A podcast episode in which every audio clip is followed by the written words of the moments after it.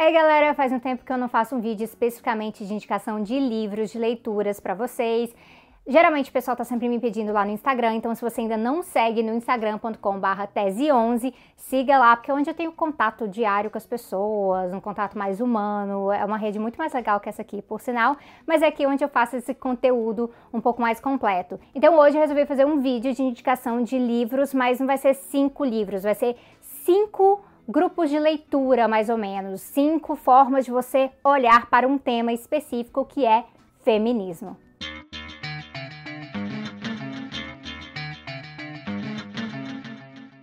Eu vou começar do começo, uma introdução ao feminismo. Gente que nunca ouviu falar nada de feminismo e aí quando viu aquele meu vídeo sobre as vertentes do feminismo, a cabeça explodiu porque era informação demais.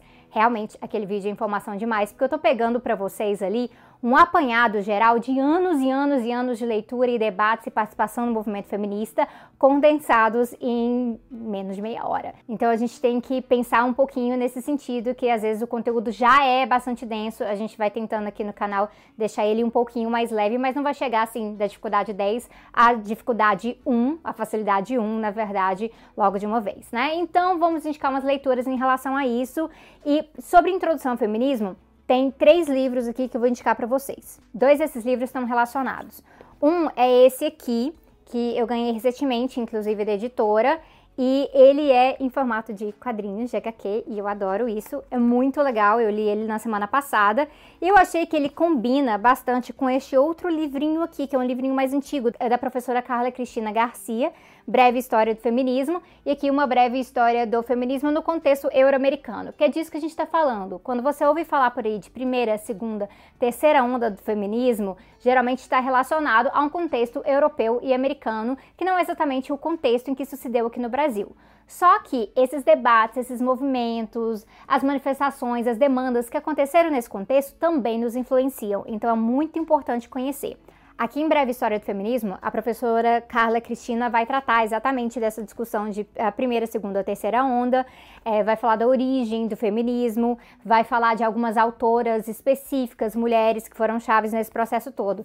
E aqui isso vai aparecer de forma ilustrada e a gente vai inclusive tratar de alguns debates específicos, como por exemplo, uh, como Angela Davis se encaixa nesse processo, como que o feminismo negro foi fundamental para entrar nesses debates que eram muito de feministas brancas e alguns casos de feministas brancas burguesas, que isso é algo que as feministas socialistas sempre bateram de frente. O feminismo negro vai chegar questionando, calma aí, essa experiência de mulher de ser mulher na sociedade de opressão, ela não é tão universal assim. Tem algumas diferenças e essas diferenças são, na verdade, fundamentais em relação a como a nossa sociedade se organiza.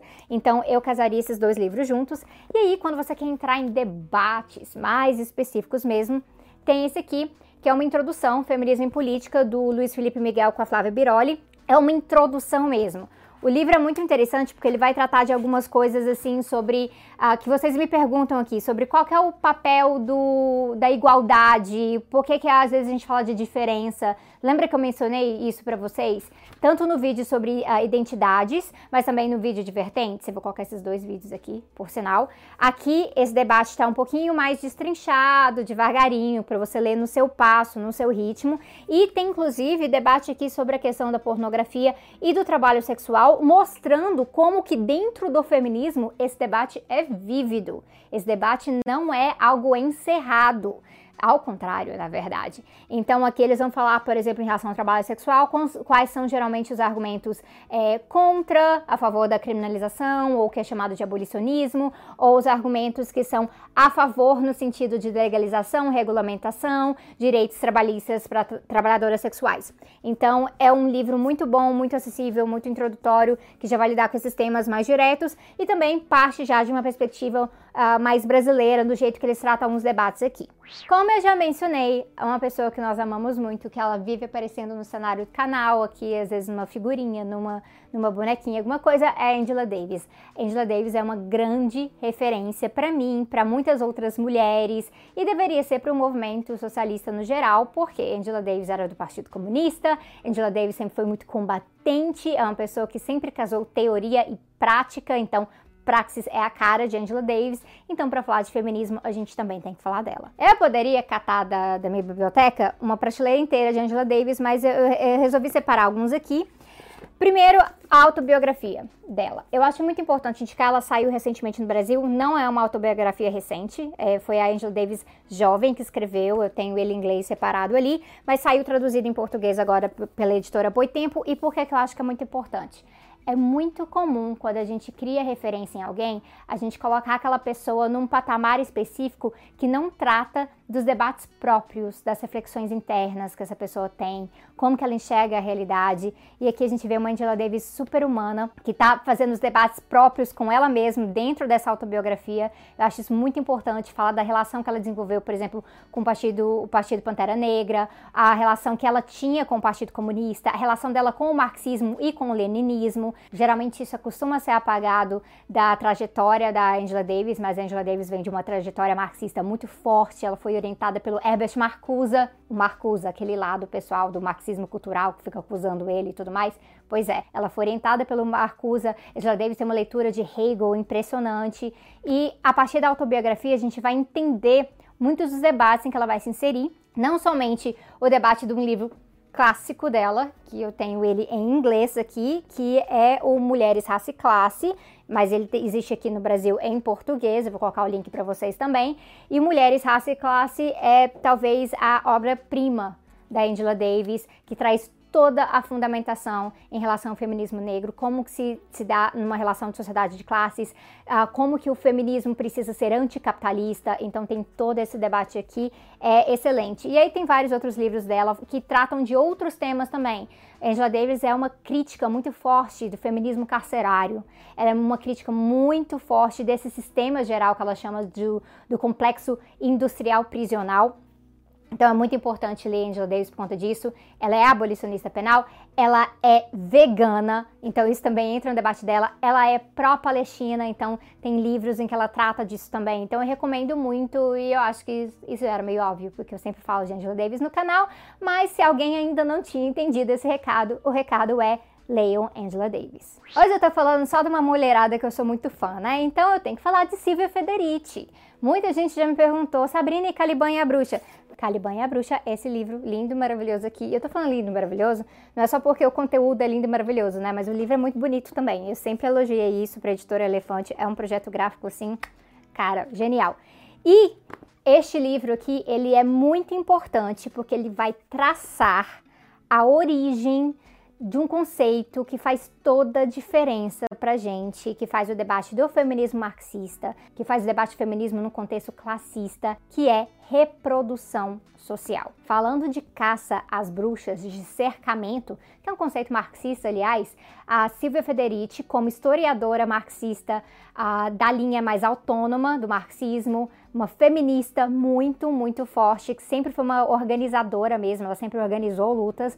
Ela vai tratar aqui de como a caça às bruxas, ela não nasce de um contexto de mero conservadorismo, mas como conservadorismo, ele também se relaciona a questões de propriedade privada e de apropriação do trabalho feminino, sobretudo no espaço privado, aquele trabalho doméstico que geralmente é invisível.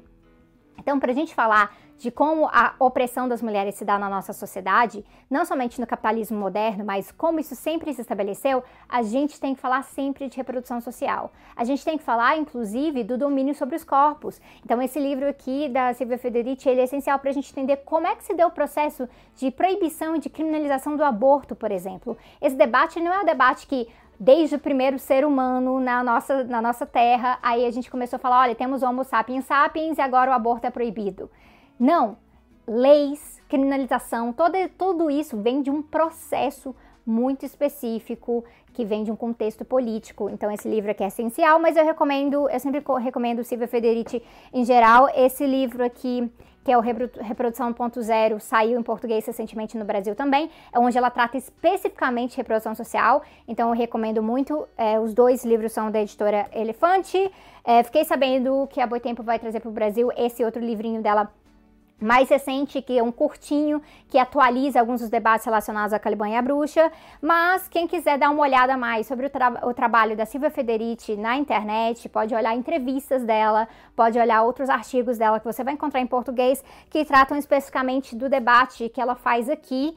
Este livro não, não tem no Brasil ainda, é, mas é um debate que ela fala da campanha de salário por trabalho doméstico. Então, a Silvia Federici é uma pessoa muito, muito firme na posição de que o trabalho de mulheres, ele costuma ser invisibilizado. E não é simplesmente lavar roupa, lavar prato, cozinhar, mas ela fala inclusive do trabalho afetivo, da carga que vem com isso, que é esperado que as mulheres estejam ali trazendo todo o conforto, inclusive afetivo, inclusive sexual, para fazer a reprodução da nossa sociedade. Então, é fantástico dar uma olhada em como, como se deu esse processo de, dessa demanda de salário por trabalho doméstico e eu vou voltar aqui no canal para falar mais disso, porque eu quero voltar para falar disso, falar de greve de mulheres e do tanto que isso é muito importante. Uma autora aqui que não vem de uma posição marxista, mas que é muito importante para a gente ler também, é a Bell Hooks. E eu vou avisando pro pessoal que sempre está corrigindo, Bell Hooks é assim mesmo, com B minúsculo, com H minúsculo, é assim que a Bell Hooks elegeu escrever o nome dela, que na verdade não é o nome dela de registro. E a Bell Hooks, ela é muito importante porque ela é super didática. Ela é muito didática mesmo. Ela vem, inclusive, de uma influência freiriana, apesar dela não ser marxista. Eu, na verdade, encaixaria a Bell Hooks como uma autora negra do feminismo negro de uma vertente pós-moderna. A gente vai vendo isso em vários traços ali na obra dela. Mas, mesmo sendo pós-moderna, eu acredito que é importante ler Bell Hooks. Na verdade, eu acredito que é importante ler de tudo se a gente for ler simplesmente aquilo que a gente acha que está certo, a gente nunca vai se confrontar com a realidade, a gente não vai criar teoria nova melhor. E ler Bell Hooks me faz também uma feminista marxista melhor. E a Bell Hooks tem dois livros que eu vou separar aqui. Este aqui, infelizmente, não tem no Brasil e este aqui é o que eu mais gosto. Esse aqui é o Feminismo é para Todos, que tem no Brasil. Uh, eu tenho algumas discordâncias com como ela faz o debate de trabalho sexual aqui. Eu achei um pouco essencialista. Quem lê esse livro aqui vai entender por que, que eu achei como ela fez o debate aqui de forma essencialista. Achei que tirou um pouquinho a autonomia das mulheres, uma, uma pegada de falsa consciência que eu não gostei. Mas, no geral, é um livro muito bom, muito acessível. Para uma pessoa que nunca leu sobre feminismo na vida, é uma ótima pegada. E se alguém tiver acesso em inglês, esse aqui é sobre teoria feminista da margem para o centro. E cara, olha isso aqui. Né? Hoje eu não faço mais isso nos meus livros, porque eles vão ficando tudo amassadinho assim, tá bom? Eu coloco os posts dentro mesmo, mas nessa época que eu fazia isso, dá pra ver o tanto que esse livro foi importante, me ajudou a engajar muito na luta feminista, então leiam Bell Hooks, ela é muito boa. E para fechar, eu vou falar deste livrinho aqui, que eu tenho um conteúdo muito especial vindo no canal sobre ele, mas eu já vou mencionar ele rapidamente. A Feminismo para os 99%, um manifesto escrito pela Cinzia Arusa, pela Titi Bhattacharya e Nancy Fraser, que são três feministas uh, organizadoras mesmo de lutas da greve de mulheres. Então, nós vamos falar da questão da greve de mulheres aqui também. Mas uma das minhas coisas favoritas desse livro, que também tem um projeto gráfico maravilhoso, este livro aqui bate com muita força no feminismo liberal, de uma forma extremamente acessível, introdutória. Se você não entende nada, nada, nada, nada de feminismo, não tem um jargão aqui que você não vai compreender. Então é muito acessível, é muito didático. Leiam esse livro aqui e depois vocês vão ficar sabendo de um conteúdo super especial sobre este livro, com um debate maravilhoso. E eu gostaria de fazer uma menção honrosa, então, para Cinzia Arusa, aliás, porque este livrinho dela também não tem no Brasil. É uma pena. Editoras, vamos trazer este livro para o Brasil, porque este livro aqui condensa todos os dilemas relacionados entre marxismo e feminismo.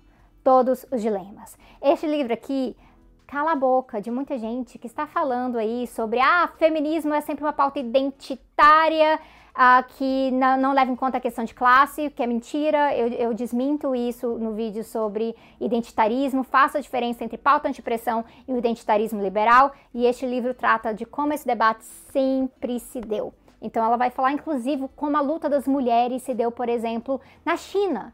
E é, como a luta das mulheres se deu nos Estados Unidos, mas é como a luta das, das mulheres tem se dado na América Latina. Então ela trata aqui dos casamentos e os divórcios entre o marxismo e o feminismo, inclusive debates entre autoras feministas marxistas, que é uma coisa que a Cinzia Arusa está sempre enfatizando, que é que o feminismo marxista está em construção. Nós estamos construindo este feminismo, essa vertente neste momento. Então os debates são muito vívidos, a gente não bateu o martelo em absolutamente tudo e sei lá, quem tiver acesso a ler inglês, é um livrinho muito legal e eu gosto muito dessa mulher. Então, assim, hoje eu só citei mulheres que eu admiro pra caramba. Eu sei que foi muito conteúdo dessa vez, mas eu vou deixar a lista dos livros, links para o pessoal comprar e tudo mais. Um dos livros aqui tem até um, um cupomzinho de desconto, então vocês dão uma olhada depois e eu vou voltar com vocês com muito conteúdo sobre uh, feminismo para os 99%, sobre feminismo liberal, sobre feminismo marxista e como é que a gente pode engajar as mulheres numa luta muito real que contemple não somente as mulheres da academia, gente, porque assim não vai rolar. A gente não vai mudar a sociedade dessa maneira. Que contemple todas as mulheres, mas considerando também como a realidade dessas mulheres é diferente diante das diferentes estruturas de opressão. Então é isso, gente. Eu gravei esse vídeo rapidinho, mas é isso para vocês. Boa leitura para todo mundo.